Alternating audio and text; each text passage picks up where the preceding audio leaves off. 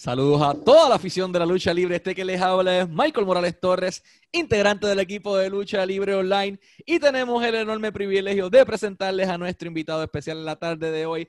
El artista que una vez fue conocido como Kizarni, actualmente conocido como The Warlord of Weird himself, Sin Bodhi is in the house. Mr. Bodhi, it is an honor for us to have you as our guest. How are you doing today? I'm good. Muchas gracias, hermano. ¿Cómo está? Todo muy bien acá en Puerto Rico. And I forgot that you actually went to Mexico and Puerto Rico and, and that you speak a little bit of Spanish, correct? See, uh, um, my, my Spanish is, uh, I would always ask Juvi, I'm like, hey, is my Spanish getting better? And you just be like, no. you speak like uh, Cavernicola Spanglish at the best of days. I'm like, okay, well, I'm trying, so shut up, you know. Cállate, cállate, win. And uh, he would always kind of joke, like being the, the Cavernicola uh, Spanglish was was he would always tease me about that. But uh, it was actually Juvi that that uh, like he, he told me that when when I was first coming to Mexico, he said the Warlord of Weird just um, for word for word doesn't really translate so well. So I, I don't know what that even comes out to, but he just was kind of saying like it just doesn't sound right uh, to say it like that. So uh, he actually suggested Asesino de Payaso. And I was like, okay. So like the killer of clowns, I guess is how it really like clown killer or clown assassin or clown killer.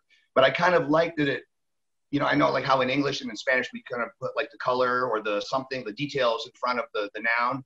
So instead of like the blue clown, we would say the clown blue, I guess in Spanish is how it would translate. So I liked that it sort of said it, it said the, the killer of clowns, which I kind of like better than the clown killer because just me being kind of nerdy and, and attention to detail, you know, I like that because I, I'm definitely, I'm 100% a legitimate circus guy, strongman, sideshow freak, all that stuff. I was never a payaso, but I just think like I, I, would kind of joke and say my whole premise is I feel like I'm wearing the clown paint because I'm stuck on a planet full of clowns so everybody's crazy to me. I feel like I'm the only sane one. So I put the clown paint on to be in disguise amongst a planet full of clowns. So I feel when I'm killing all these clowns, it's exactly what I'm doing as opposed to. So there, there's my, my long diatribe of the Asesino de Payaso. Thank you, Juventud Guerrera. I'm gonna translate that incredible story to Spanish. Uh, en aquel momento, Simbori, eh, Juventud Guerrera le dice, Cuando Simbori le pregunta, ¿tu español, mi español está mejorando en algo? Simbori le dice a él, y cuando le dice, en tus mejores días, pues estás hablando como un cavernícola, pero en Spanglish ahí, más o menos. Y era como que, cállate, Hubi, me lo estoy intentando, por lo menos está funcionando. Y la historia de su nombre es que en inglés es The Warlord of Weird, pero la realidad es que eso no tiene una traducción al español. Hubi le dice, mejor vas a ser el asesino de payasos, no el payaso asesino, el asesino de payasos. Y de esa manera entonces nace este nombre que, como él dice, es un poquito nerdy en cuanto a ese tipo de cosas y le llaman la atención y funcionaba perfecto con, con su personaje. Uh, Mr. Brody, you trained uh, wrestling and at the same time you earned a black belt. Um. After that, you made, you know, your debut uh, at CNE. My, my, my black belt, just like Bruce Lee would say, is very good to hold my pants up. awesome detail. Yes, the fans will not fail if you have a black belt on it. So uh, you made your debut in 2000 for CNE against El Fuego.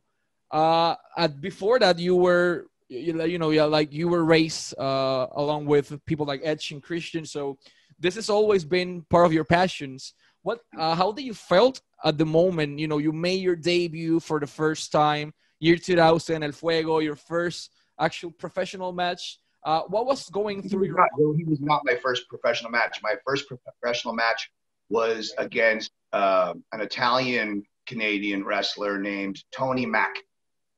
Uh, he's about uh, maybe six foot four, a big, big, big guy.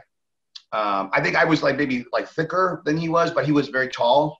Uh, he was fun, like he was funny, very like sort of like a, a comedic version of like The Rock, sort of is the best way of maybe to explain him. Uh, but he was actually my very first pro wrestling match.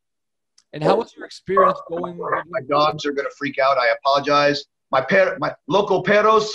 So I'm sorry. The I don't know how you say mailman in Spanish, but Cartero. mailman, and they want to kill the mailman like usual. They're living. See, they're living the cliche.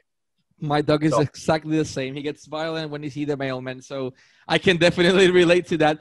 Uh, so that was your first match. Uh, how do you feel at that moment? You know, uh, getting for the getting inside the ring for the first time as a professional wrestler. So uh, when we were training, uh, my original trainer, Ron Hutchison, trained Edge, Christian, Gail Kim, Trish Stratus, Johnny Swinger, so many wrestlers, Beth Phoenix. Uh, he always would tell us that you're going to start as a technical because the rudos sort of lead the, the pace, like almost like a, in a tango, one person leads the dance, and then the other person follows. So it was easier for the villain, for the heel, for the uh, rudo to lead the dance because they were usually more experienced, and their uh, the heel's emotions are much more complex than the babyface than the the technical emotions. So meaning uh, the good guys, the, the technicals, can only come straight forward to fight the good fight. They have to just whatever you're throwing at them, they have to. And I, am sorry, I apologize uh, for my pop-ups. I'm just a stupid payaso. I don't know how to turn off my notifications. That's okay, sir. Uh, but he would he would say like you know the baby faces, the technicals are always fighting honest, honorably. And, but the villains, they could always zigzag all over and they could whoa, whoa, whoa, whoa, whoa, and all this stuff. So they could really dictate the pace at an easier, from an easier position. And they were more experienced usually. Um, so it was just better to have the more experienced guy, which was more likely the villain, lead that dance. So, okay, no problem. And then, but all of a sudden he says, Hey, I don't have enough uh, bad guys. I don't have enough Rudos. Uh, you're going to start next week por favor, uh, think of a name. You're gonna be the bad guy. I'm like, oh my goodness, uh, my brain was all, uh, you know, turned upside down because I'm thinking the whole time he's saying technical, technical, technical, and all of a sudden, Rudo. So I'm like, oh no, okay, you know. So uh, that just in my head because I was trained the exact opposite way. Um, and the other guy too, he wasn't. I mean, he maybe had a couple more matches, maybe I think. So we were both brand new. Um, and that day, to this day now, whether I'm wrestling in front of 20 people or 50,000 people, I always have the butterflies in my in my heart and in my chest. You know, as soon as I walk through the curtain, okay, no problem. And then so it's it's good fuel if you can if you can put the butterflies in the gas tank, but you put the cap on very tight. Brilliant fuel, amazing fuel. But if you if you don't do that, then it will burn you up and then you'll make mistakes and you can get injured and all this stuff. Um, so from, from that very first day to this day, I always am very passionate and very uh, aware of what's going on. I'm never, I'm never the wrestler that gets too excited. Oh, sorry, I got excited and I didn't mean to hurt you. I'm very, very cautious about performing because I think – whether we do scary stuff, funny stuff, high flying technical stuff, anything, kicking and punching, whatever. I think it is our job to entertain the fans however we need to do it. It is our job not to do suplexes or punches or steel chairs or whatever. It is our job to facilitate smiles on faces. I'm to translate that to Spanish. En aquel momento dado, eh, su lucha fue contra un luchador italoamericano y su entrenador, que fue la misma persona que entrenó a Gail Kim, a Trish Stratus, a Beth Phoenix, a Edge, a Christian, a Johnny Swinger, a muchas personas. Eh, siempre lo entrenó para ser técnico, para ser un babyface en aquel momento dado. Y pues el Babyface entraba de una manera siempre fuerte, siempre con las puños al frente. Y el rudo era como que siempre tenía la oportunidad de zigzaguear, de echarse para atrás. Pues fue entrenado como Babyface. Y una semana antes de debutar le dice: eh, Tengo muchos Babyface, pero no tengo rudo. Tú vas a ser rudo. Era como que. Eh, ok, sí, vamos para encima.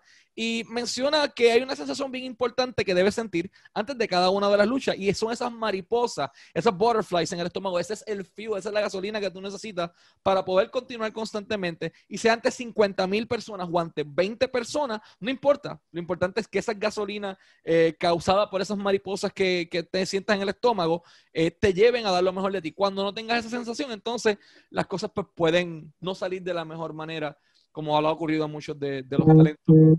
Uh, so you, uh, you I, don't, I, don't, I don't, I didn't understand a single word you said, but it sounded sexy. Thank you. Uh, uh you've done I would, just, I, would you, I would just tell you very quickly. I speak in, in very like a lot of metaphors because I want to paint those pictures. But I understand that when you're translating, uh, maybe some of my metaphors maybe uh, don't translate so well. So please, like, you know, obviously feel free to, you know, you, you're understanding what I'm saying. So please, however you think is best to explain is fine with me. Perfect. That, that at least though this ones work perfectly because okay. in Spanish we had the same term of the las mariposas en el estómago uh, or the, the, the, butterflies in the bellies and everything. Oh, perfect. If you understood yeah. that. Even the same same uh, Juvi, I would he would say something and I would say entiendo, where I would say no Nintendo, but I would play like Nintendo. I'm like no Nintendo, and he's just like ah oh, puto. and I thought you were understanding. Damn it. I would do that in, even in the crowds. Like the crowds would laugh. Like I would be a, a rudo and I would hit the technical and they would go boo. And I would, they would say something and I would go, oh, I close my ears and I'd say, no, no Nintendo. And they would all laugh. And, ah, they would get up. Yeah, everyone loves the, the clown. Uh, let's talk about that point specifically. I mean, you've done so many things during your career. You actually wrestled in, in TNA for a while back in 2003. Uh, but during the multiple things you've done in your career, uh, you wrestle, uh, you know, multiple dark matches in, in WWE uh, before getting signed in 2007. Uh, we all remember that gimmick uh, or that character name, you know, Kizarny and the vignettes and everything that was like, okay, this guy is gonna be the next thing. This is gonna be hot as hell. So, you know, who came with the idea of creating this Kizarny persona in WWE? So when I had my meeting with with Vince McMahon, we sat down one on one and we are talking and he's just kind of we're getting to know each other. He's finding out like what I do and what I can do and, and so I was I am a legitimate circus strongman sideshow performer like I can do all like uh, not all, but many uh, circus tricks, like some crazy, some pretty crazy stuff, you know. And so I was explaining that to him, and I I never ever used the words carnival. I always would say circus, sideshow, freak show, but I just I when I explained it to him, I used the word carnival just because pro wrestling and the carnival it was it, pro wrestling was born in the carnival. So I was just using terms, and I, I knew that a little birdie or two had told me that he likes the sideshow stuff. He thought it was interesting, so uh, when I had the opportunity to do it, I thought, hey, this might help get me that that spot in WWE at some point. So I explained it to him: uh, Carnival, Carnival, Carnival, Carnival, Carnival. Okay. So the next, and he was very happy, and we were we got along great. And the next day, I guess when I said Carnival, it kind of that's what triggered his brain. So he said, "You're going to be uh, Kizarny, which is Carney for Carney, when you speak the the long lost language of like the, the Carney secret you know, dialect. And so he's like, it's Carney for Carney. And I was, okay, okay, okay, Jefe, you know? And, uh, and that's, that's how I got the name. Like I, I chose to look like that. Like I'm always trying to evolve and do new things. I don't want to be stale. I always want to be like a butterfly, like a, like a, like a caterpillar. You put a cocoon and you come out with new wings, new butterfly. You know, I always try to rebirth, rebirth. So like I look very different then from like the new church at, at TNA, and then before that I look different, and after that I look different, and now I look different. Um, but when I had explained that to Vince, that's kind of what he saw as far as the name, and he asked me if I could speak Carney, and I said, uh, "See, Poppy, you know, yes I can. Yes, this is is uh, Kizan." And he go, "Okay," so that had me speak that, and that's what we did. I know that's a lot for you to repeat, so I don't know how you're going to remember that because I don't even remember that. I did. So. en el año 2007, él tuvo muchos dark matches y eventualmente llegan a este personaje de Kizarny en WWE. ¿Cómo llega Kizarny a WWE esta idea? Simple, se reúne eh, Simbori con Vincent Kennedy McMahon, el dueño de la empresa, y en aquel momento dado, a algún pajarito, como él dice, le dijo a él que a Vince McMahon le gustaba estas cosas de los sideshows, de los circos, de los carnavales, y de esa manera como que durante toda la conversación eh, las palabras que utilizaba era carnaval, carnaval, carnaval, carnaval, carnaval, y parece que eso fue lo que se le quedó en la, en la cabeza grabado a Vince McMahon, porque cuando anteriormente no utilizaba ese término, siempre utilizaba este circo, él trabajaba como strongman de un circo de igual manera, entre muchísimas otras cosas que llegó a hacer en, varios puntos de su carrera. Entonces todas estas cosas podía hacerlas y, esa era la manera de ganarse un spot en el roster. Cuando llega el momento dado, en la próxima semana, que Vince McMahon se le acerca, ok, le tu nombre va a ser eh, Kisarni. Eh, ¿Por qué motivo? Pues Carney, de, de, la, antigua, de la antigua lengua eh, de los mismos carnavales. Y le preguntó si podía hablar ese dialecto y sí, papi, sí puedo, sí puedo hacerlo. Y lo hizo. Él habló un poco de, de la manera en, que pudo hacerlo. Y de esta manera es que nace Kizarni. Fue una idea. Él, él, eligió verse cómo se veía y él siempre trata, trata de, de, reconstruirse. Este, este capullo constantemente, eventualmente, a la mariposa. Eh, y ha tenido varias fases en su carrera. No es lo mismo lo que vimos en TNA que lo que vimos en WWE como Kizarni, que lo que vemos ahora como Sin Body. Y es parte de, ese proceso de reconstrucción que ha tenido. Uh, your first match, man, it, was against none other than, than MVP on SmackDown, and and you got out with the W. Uh, how do you feel, you know, making your official debut as Kizarny in a televised match? So, my my dogs are, are all rudos. So my my little uh, Nina, my Diab- Diablita Nina just walked into the door and there. So, and now my esposa too, and they're gonna bark. Rudos. Pero Rudos. Healed by nature. So sorry, please, please uh, ask me the question again. All, the dogs jumping and everything. Of course, of course. Uh, you may you made your debut. Okay. So so you made your debut uh, against MVP on SmackDown. That was the first televised match for Kizarny as a gimmick, and you got out with you know with the W. Uh, how do you felt, uh, you know, getting that win, getting outside of there, performing as Kizarny as this completely new gimmick that you created along with Vince McMahon? So uh, I only had some small stuff on TV, like the vignettes and uh, the battle royal for the Money in the Bank and the MVP match. But I wrestled many, many, many um, live events for SmackDown. Uh, so it was always me and Chavo, uh, me and MVP, uh, and, and, a couple other got me and uh, Eric Escobar and uh, some other guys. And I can tell you some funny story. You're asking about Mexico and about Puerto Rico. I can tell you some. I will. Eric Escobar is a, a phenomenal wrestler from from Puerto Rico, and so we were never like the first match on the show. We were always somewhere in the middle. But like I'm basically this new guy, so basically an independent guy Mm-hmm. and I'm in the middle of a show full of Undertaker, Big Show, Edge and Christian, Hardy Boys, Triple H, and, and more and more. So I would come out and I just remember getting in my head, like again, putting the the you said the Mariposa, put it in the gas tank, you know, and just okay, here we go, putos, you know, and and uh, and the crowd would be happy, the the the producers was were happy, everybody was happy. Um, so it was it was fun. Like I love it. I love being in front of a crowd. Like always, again, like I told you a few minutes ago. You know, even if it's in front of 20 people or 20,000 people, I get the the healthy amount of butterflies. But then I know how to contain it and and use use them as the fuel. So I always took it as a challenge or it was fun. Like I couldn't wait to get out there in front of the in front of the people. If that maybe helps yeah, explain yeah. it.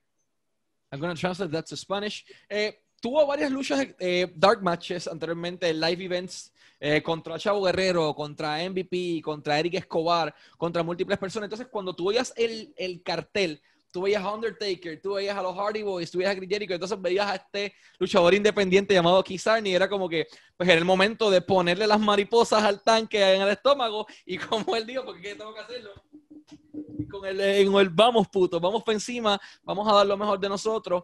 Y obviamente eh, no importaba si fuese ante 20 personas o ante 20 mil personas, lo importante aquí era siempre dar el máximo de, de, su, de sí mismo. Uh, among the many things I, you've I, done, yeah. I, I, was, I was never worried about, like, I know so many uh, wrestlers in every company, independent companies and the biggest companies are always worried about their spot and being very protective of their spot. I was never like that. I always I would take the challenge for what it was. So if I'm on a, a show full of Undertaker and Triple H and Hardy Boys and all these guys, you know, I wouldn't I wouldn't think, okay, well, I just need to be this small thing on the show and I have to protect my spot, or or younger guys were asking me questions about things.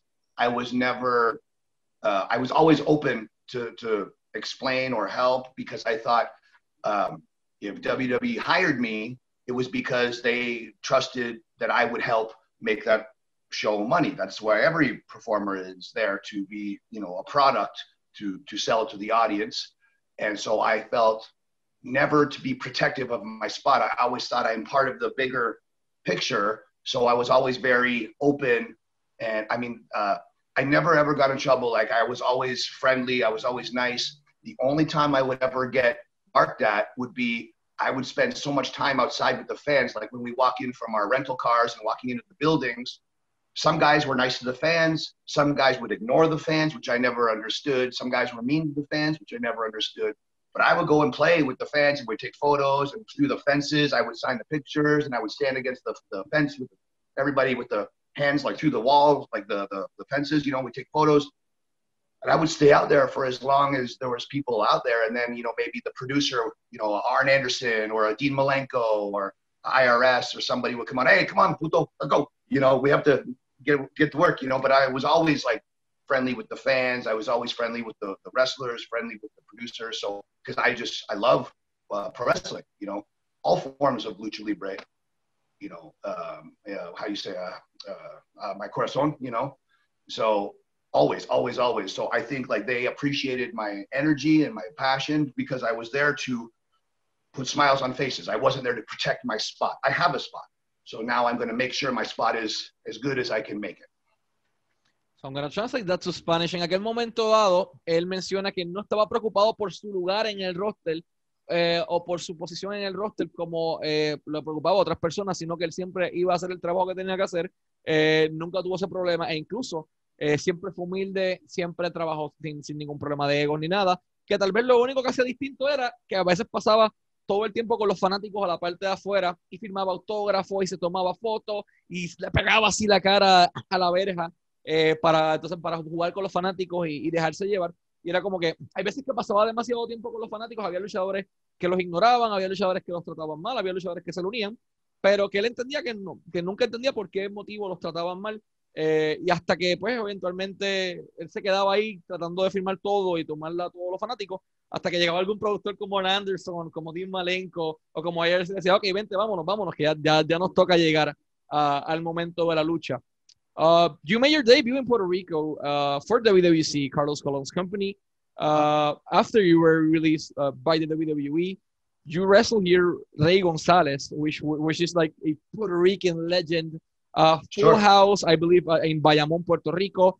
Everyone was so into that match. I remember uh, Gonzalez came through the curtain. You didn't wait. I was actually in that match. You uh, went down the ring uh, and you approached him. Uh, you threw the first punch. Gonzalez blocked him and he punched you. And then the, the sell you did, immediately the crowd exploded and it was like, whoa! And Kizarny at that point was like, oh my freaking, I saw your face, you know, meeting the Puerto Rican fans for the first time. And it was magical. It was a magical experience at that moment. That was your your you know your experience working there. Muchas gracias.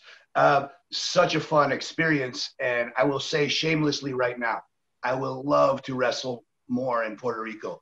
The crowd was the craziest crowd. Like I love different cities for di- and different countries for different reasons, but to me that was the most local crowd. All, all the Puerto Rican fans, loco de la cabeza, perfecto. I like it. Um, and, and uh, so years ago, I wrestled uh, as a tag team with Vampiro. Uh, we were technicals uh, for uh, uh, wrestling for I- IWA. IWA. And so, but I was much more inexperienced, and, and we were the technicals. So, again, sorry for the pop-ups. stupid no, no, apologize, sir. My notification. So apologize.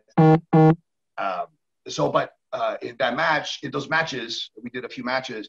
Uh, but I was again, I was the technical, so I know even though we were the scary, scary guys, uh, I appreciate that the the fans they like the the scary, like the Los Muertes kind of uh, style. You know, they they're you know respectful and and and, and spiritual, so they could they like it. Okay, but then coming back this time to wrestle Rey as the as the Rudo, I knew, and again, I know the fans are crazy. gracias, perfect. I like it.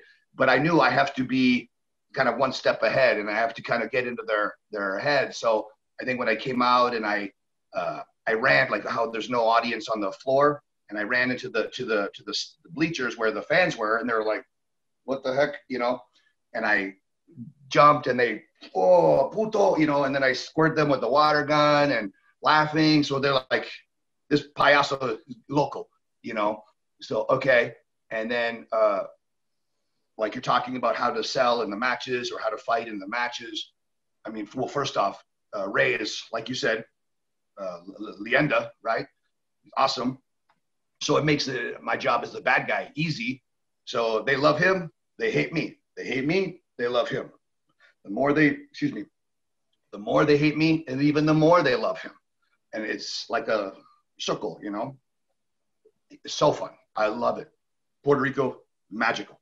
Um, I remember both, uh, you know, uh, when I tagged with Vampiro years before, and then this time too. Like I remember being in, in the arenas, like uh, in San San Juan and like Bayamon, and and when I could hear the fans, like how you said, the punch and the wah, I could hear walking in the back with the the, the small windows, with the, the bars and the windows, and the people were cheering so loud that the dust was like the the the, the echo, the reverberation, however you say, uh, was like making the dust come down. Like you could hear like wow, wow, and I'm standing in the back going, okay, perfecto, I love it. And when I went out, it just made it amazing, uh, like awesome energy from the people, makes it easy for me. I'm gonna translate that to Spanish. En aquel momento dado, posterior a su salida de WWE. I'm sorry, I know that's a lot to remember. No, it is perfect. En aquel momento dado, en el 2009, él ya había luchado antes con IWA, con Vampiro Canadiense en pareja, eh, pero había venido como técnico, mucho menos experiencia. Eh, pero cuando llega a IWA, en, a, discúlpame, a WWE en el 2009, se enfrenta a Rey González, Rey González Senior, o sea, una leyenda acá en Puerto Rico, y yo recuerdo cuando él se baja del cuadrilátero, que lanzan el primer puño, el público estalla y hacen el ¡guau! Pero entonces eh, él dice que se, obviamente la experiencia fue positiva, él quiere venir a Puerto Rico nuevamente eh, a luchar, pero en aquel momento dado, él se va a la parte de atrás cuando llega a Bayamón, a San Juan, a las diferentes arenas, y se pone a ver por las ventanitas. Y cuando el público estaba gritando tan fuerte que el polvo estaba bajando del techo por el eco y la vibración que hacían ellos, dice que los fanáticos de Puerto Rico están locos de la cabeza, están locos, pero es que sí es cierto, eh, son apasionados, son metidos en esto y que le gustan ese tipo de, de públicos, entre muchísimas otras cosas. Eh, let's, you know, let's take a plane and go to Mexico. You, you wrestled there for a while. Uh, you were extremely popular in Mexico. Believe you were uh, in in Monterrey, in Tijuana. You no well in Tijuana with the Crash, uh, among other places. Uh, how was you know your experience wrestling in Mexico in front of the audience? Oh, I love it. Uh, like uh, so, I think so many Americans or or just the American style, you know, whether American, Canadian, UK, I don't think a lot of them understand the psychologia of lucha libre, and they they complain, uh, and I think also same the other way too. But I love it all. Like I would always be so respectful of the, the, the culture, and I think like in Mexico, the fans were so amazing because it's the uh, lucha libre is so uh, special. You know, like I said, I think sometimes no disrespect to some American fans or Canadian fans or something, but sometimes they're like they're rude or mean or there's ah yeah yeah wrestling ah whatever. Um, but the the excuse me, the Mexican uh, fans or the Puerto Rican fans were always uh, "foto por favor," senor. You know, they were also sweet and respectful and nice. And I was laughing because uh, you know Juvi would even laugh. Like I'm wearing the payaso paint and people are handing me the babies. Like here, take a photo with my baby. you know? I'm like, me? This is my comida? No, no comida. You know, and just having fun, just being silly. You know, and and so the fans were always uh, just amazing just so amazing. And the culture is beautiful. And even like going through the airports and seeing like you know you see the religious statues and then you see uh you know soccer uh the religious stuff and uh lucha. Always like the masks mascaras everywhere. I'm like awesome. Perfect. And uh i spent a lot of time uh in mexico city and for I, IWRG in, in Naucalpan. I always, I, I know I can't say the, the name very correct. So yeah, you I'm did. Sorry. Naucalpan, Arena Naucalpan, you did. And uh, so always like, so a lot of time I would stay in Naucalpan. And I think even without the paint, I would stand out like a sore thumb, you know? So I would walk in the market and they would, oh, hey, payaso, hey, payaso, hey. And they would, you know, maybe some food or they'd say, photo, por favor. And they, they accepted me to be there like local. Like I was almost like a, a local uh, technical Diablo, you know, like, oh, because I was so, so tall and just, you know, crazy looking, like with or without the paint. They knew, oh, payaso, payaso. Even uh, I remember uh, Felino, who's my hermano. Uh, we're, we're walking into uh, uh, Arena Mexico together. And so, so many people swarm Felino because he's a leyenda. And they say, photo, photo, photo. And then at the same time, like, oh, payaso, photo, photo, photo. And uh, Felino just would laugh. He'd go, what the heck? like, uh, he goes, you stand out like a sore thumb, you know, like laughing. Like, he goes, like, because he was the one maybe in the main event or something. And I was a guest. So they're like, hey, so many people like you, but you're a rudo, you know? So he was always laughing and, and thinking like, just crazy. I'm gonna translate that to Spanish. En aquel momento dado, él llega a México eh, y hace un tour de diferentes hadas, pero donde más tiempo estuvo fue la arena Naucalpan con IWRG. Eh, y en aquel momento dado, eh, con este maquillaje de payaso, eh, los tatuajes, un tipo grande, y aún así los fanáticos se le acercaban y le daban los bebés, como que, tómate una foto con los bebés. y era como que, wow, excelente. Eh, él llega al aeropuerto y se topa con que hay tres cosas, las estatuas religiosas, el fútbol, el soccer y máscaras de lucha libre. Y entonces esa mezcla eh, crea un buen balance eh, en el país y como que perfecto, eso me gusta. llega a México y en un punto lo aceptan como un local más. va al supermercado y ahí sí la máscara lo reconoce, oh, payaso, o le regalaban comida o le pedían fotos y eventualmente cuenta una historia con Felino particularmente, que es su hermano, como él dice, eh, que está en un supermercado y era como que, oh, vamos a tomar fotos, los fanáticos le pidieron fotos, como que, pero tú eres rudo, no importa, vamos a tomarnos fotos, y le pedían fotos, eh, el público siempre muy respetuoso, muy amable, eh, pues bastante religioso, pero siempre, siempre tuvieron un cariño especial por él. Uh, you were part of the, like a small select group of foreigners that were accepted in Mexico. Uh, Jeff Jarrett was one, even though he was really hated. Sam Adonis was another one, and you, because Vampiro is basically considered Canadian. Right. And, and, I am I am Canadian, but I think yeah, when yeah. they see this, they don't think about any certain area. Just maybe just uh, you know I'm just not uh, uh, from Mexico. They think maybe just the circus. You know, like they don't care where the circus is. You know, um, but I cannot tell you enough how much uh, respect I have for lucha libre and for Mexico because everywhere I went, and I and I'm not naive. I know all over the world there's nice people and not nice people, but in my experience, uh, I found everybody was so friendly and so nice and so polite and just so respectful and just it's a pleasure to be around. And I'm not trying to I'm not trying to kiss Mexico's ass. I'm just saying it how I see it same thing with Puerto Rico. Everybody was so friendly, and and I just I loved it so much. And so many of the wrestlers were such like when we say brother, like wrestlers always say brother. We don't say brother because that's what Hulk Hogan says every every week. We say it because we mean it. We say it because it is our fraternity. Okay, so down there, I would always see like by example. I would see it, and I would try to be the same. I was friendly but like I would see the the level of brotherhood, and I, I understand. Yes, sometimes maybe not so bueno, but for what I always yeah. saw, from my personal experience, uh, hermano, hermano, hermano. Okay, so like so many guys that they didn't have to help or be nice, but they were always helpful, were always good brothers. Uh, Garza Jr., uh, Damien 666, Bestia 666, Psychosis, uh, Ninja, Último Ninja. Uh, Mil Muertes, Ricky Banderas, uh, Felino, uh, Matemático, my hermano. Mucho respeto. Uh, Juventud Guerrera. And then same, like the promoters, like uh, Mr. Moreno from uh, IWRG. Everybody was so nice to me. And I, I would always like, I would never expect anything. I would just work hard. I love what I do. I think so. It was easy for us to get along.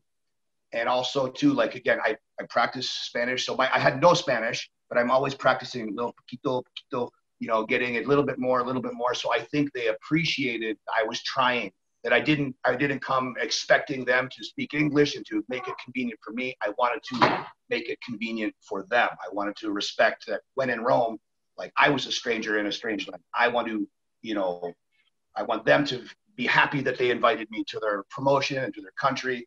I want to not disappoint them. No, translate that to Spanish. En aquel momento dado, eh, eh, bueno, y todavía dice que siente un gran respeto por México, por Puerto Rico, por estos países, por la cultura de la lucha libre en sí. Eh, y dicen que lo que es es una hermandad, es una fraternidad entre, entre hermanos. No es, dicen que son hermanos porque Hulk Hogan dice brother todo el tiempo, no. Es porque literalmente son hermanos, todo el tiempo se llevan juntos. Y o sea, Garza Jr., Bestia 666, Damián 666, menciona a Juventud Guerrero, a Felino, a muchos, muchos de los talentos que crea este, este bond, este lazo con ellos en el momento dado.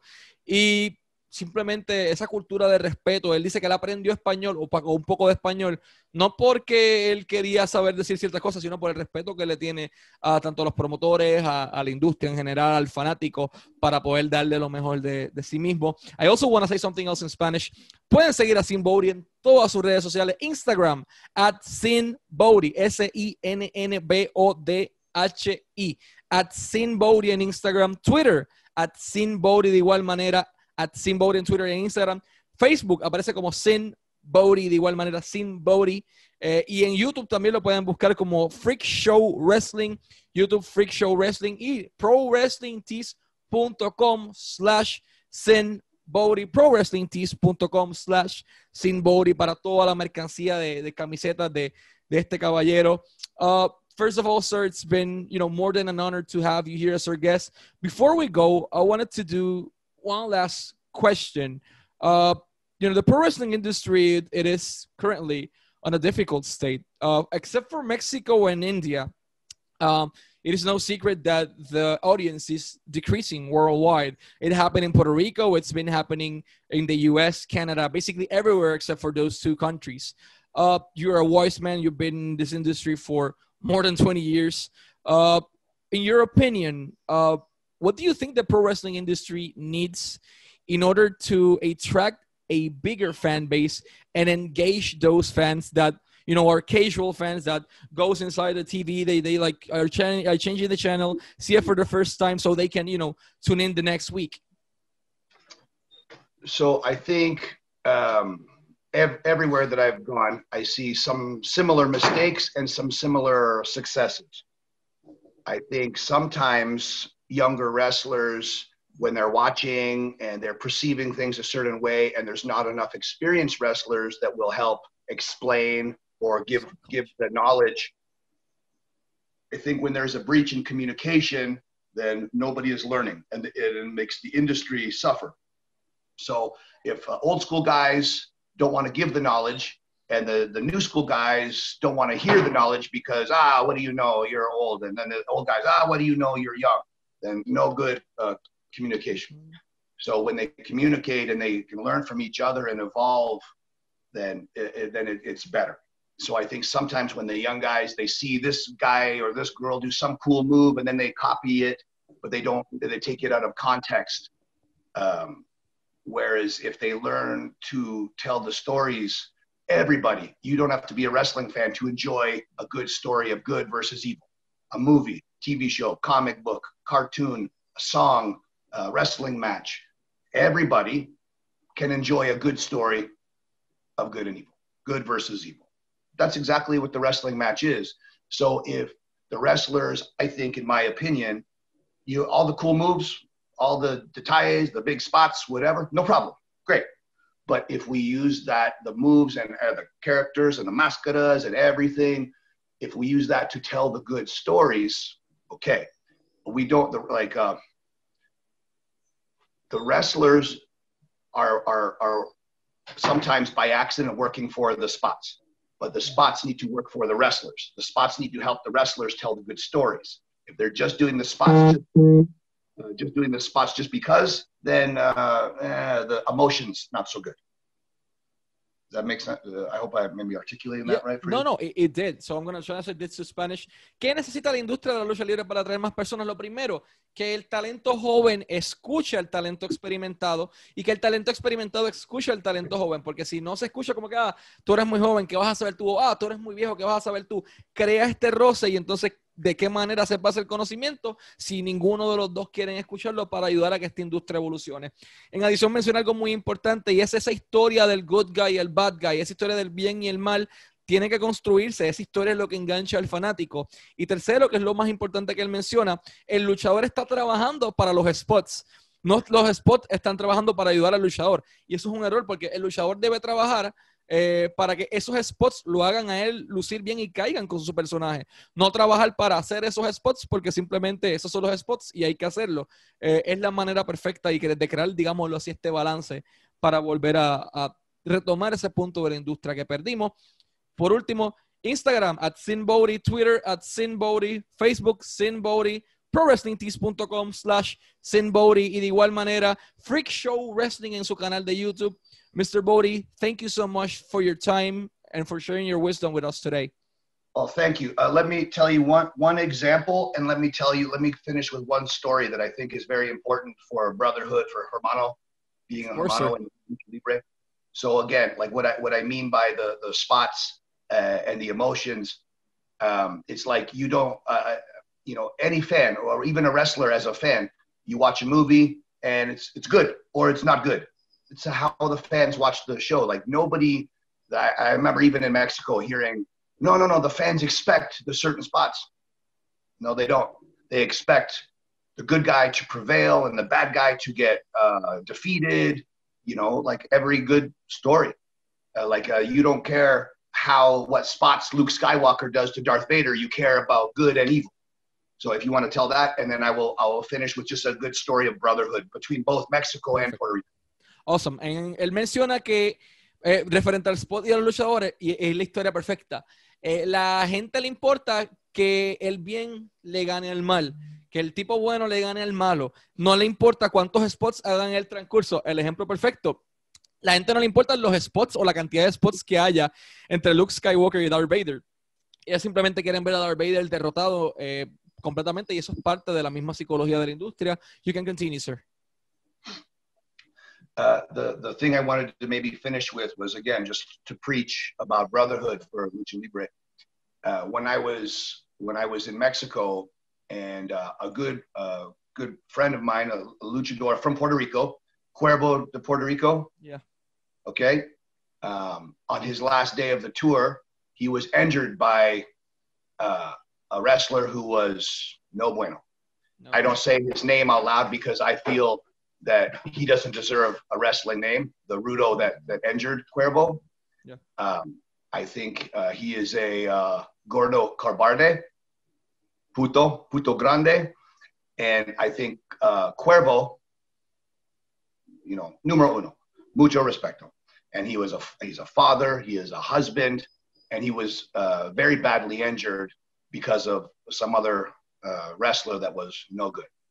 So I was so proud to see and be a part of uh, wrestlers come together to do like a benefit show for him. And I don't think that they do so much of that a lot of other places, like in Canada or the US or something. Like it's sort of every man for himself. But there, it was such a brotherhood and seeing, you know, so many wrestlers, L- LA Park, you know, Penta, um, Matico, uh, all these, all these, so many, uh, just so many, uh, Rush, so many guys, uh, and I, I was there, uh, Juvi, all these guys were there, and they didn't take any money. They took all, all the money went to the hospital.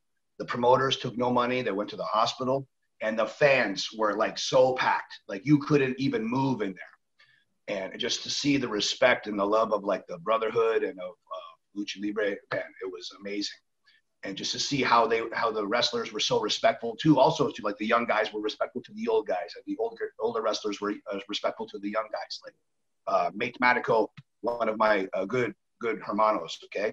So like when I, I remember getting to the show and uh, i met uh, Solar and he i said como está señor? And he said uh payaso uh, Sinn Bodhi. See and he goes, uh, "You are uh, uh, herma- you are uh, hermanos with Matemático." I said, "See." He goes, "We are hermanos." So he was. I mean, he's a leyenda, you know. So I was so flattered that he would trust me because Matemático trusted me, and then combo with all the wrestlers coming together to help. Again, Mexican wrestlers helping a Puerto Rican wrestler because we're all brothers, and I thought that was amazing. And I think uh, for the the Rudo that hurt uh, Cuervo, who I will not say his name because he has no name, doesn't deserve it. I will say shame on that guy for for disrespecting lucha libre and disrespecting hermanos. I'm going to translate that to Spanish, eh, and it's an incredible story. Eh, Cuervo fue lesionado en, en, anteriormente en México en su último día del tour, Cuervo de Puerto Rico, porque un anormal de la vida con un cylinder block, eh, todo el mundo recuerda el accidente, no merece mencionar su nombre, eh, no merece pautarse porque el tipo no merece llamarse luchador. Eh, y Bori coincide, coincide con eso, no merece un nombre. Entonces, ver a todo el mundo, pues, ayudar a ese padre de familia, a ese esposo, a ese puertorriqueño, ese compañero, ese hermano de la industria. En ese evento estuvo Penta, estuvo Elia Park, estuvo Juventud Guerrera, estuvo Simbori, hubo muchas personas que estaban allí eh, y nadie cobró un centavo. Los promotores no cobraron un centavo, todo fue directamente para pagar la deuda o abonar la deuda del hospital. Y no cabía un alma, todo el mundo estaba ahí pegado uno al otro. Eh, y simplemente todo el mundo se desbordó en cariño por eso mismo, por la hermandad dentro de la industria de la lucha libre. Y conoce a Solar, el Solar, una leyenda de México, le da la mano y le dice, payaso, sí, yes sir, I'm seeing Bodhi. Eh, y tú eres hermano de Mativo, sí, pues ahora tú eres mi hermano de igual manera. Eh, y obviamente el, que haya, le hayan dicho esas palabras simplemente se sintió halagado.